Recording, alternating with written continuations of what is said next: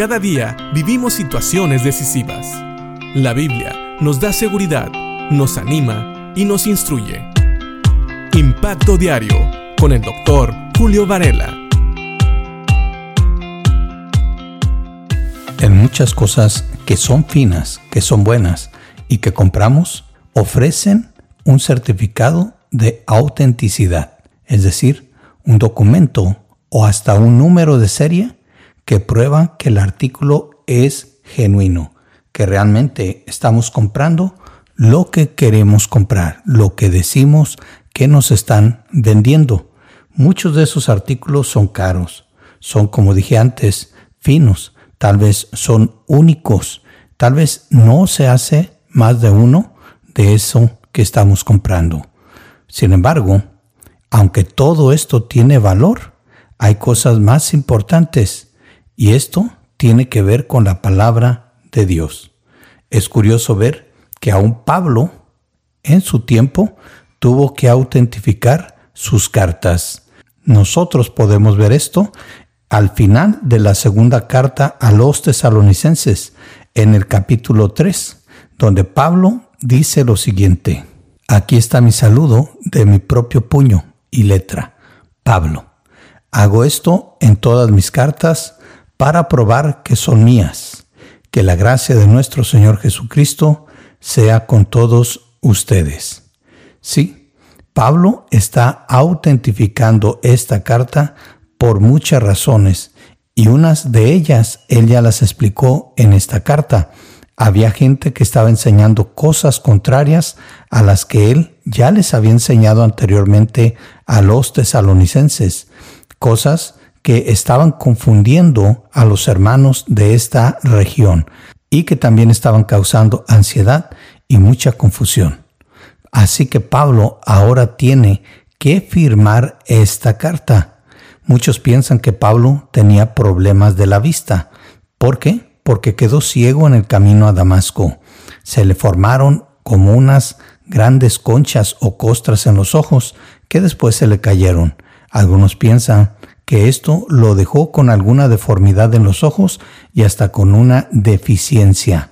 Por esa razón es muy probable que Pablo usara escribas, es decir, alguien más era el que escribía la carta, él solamente la dictaba. Sin embargo, como dice aquí, Pablo muchas veces al final de la carta pudo firmarlas y hasta en algunos casos dice, miren con cuán grandes letras les escribo. Por eso se piensa que Pablo no podía ver muy bien, sobre todo al escribir.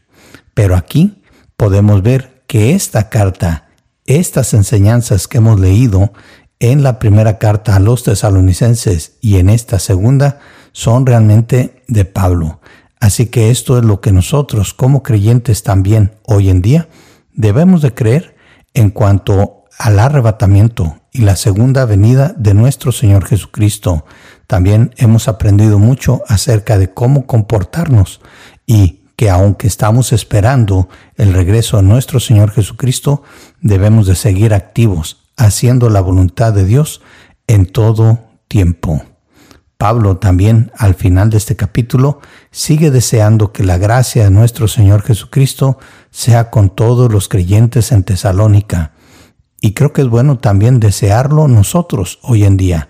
Queremos que la gracia, ese regalo inmerecido de nuestro Señor Jesucristo, sea con todos nosotros para poder vivirla, pero también para poder ofrecerla a otros.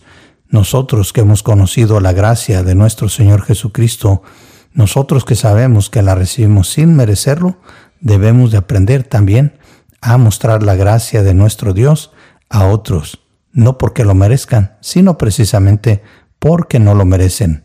Porque si damos lo que alguien merece, no es gracia, es un pago. Así que pensemos en todo esto y reflexionemos que esta carta, la segunda carta a los tesalonicenses, viene con un certificado de autentificación. Es decir, podemos estar seguros que es una carta del apóstol Pablo, inspirada por Dios, primeramente para los hermanos en Tesalónica, pero también para nosotros, porque estoy seguro que esta carta es de bendición hoy en día y lo será hasta que nuestro Señor Jesucristo venga por su iglesia y cumpla su plan perfecto. Piensa en esto y que Dios te bendiga.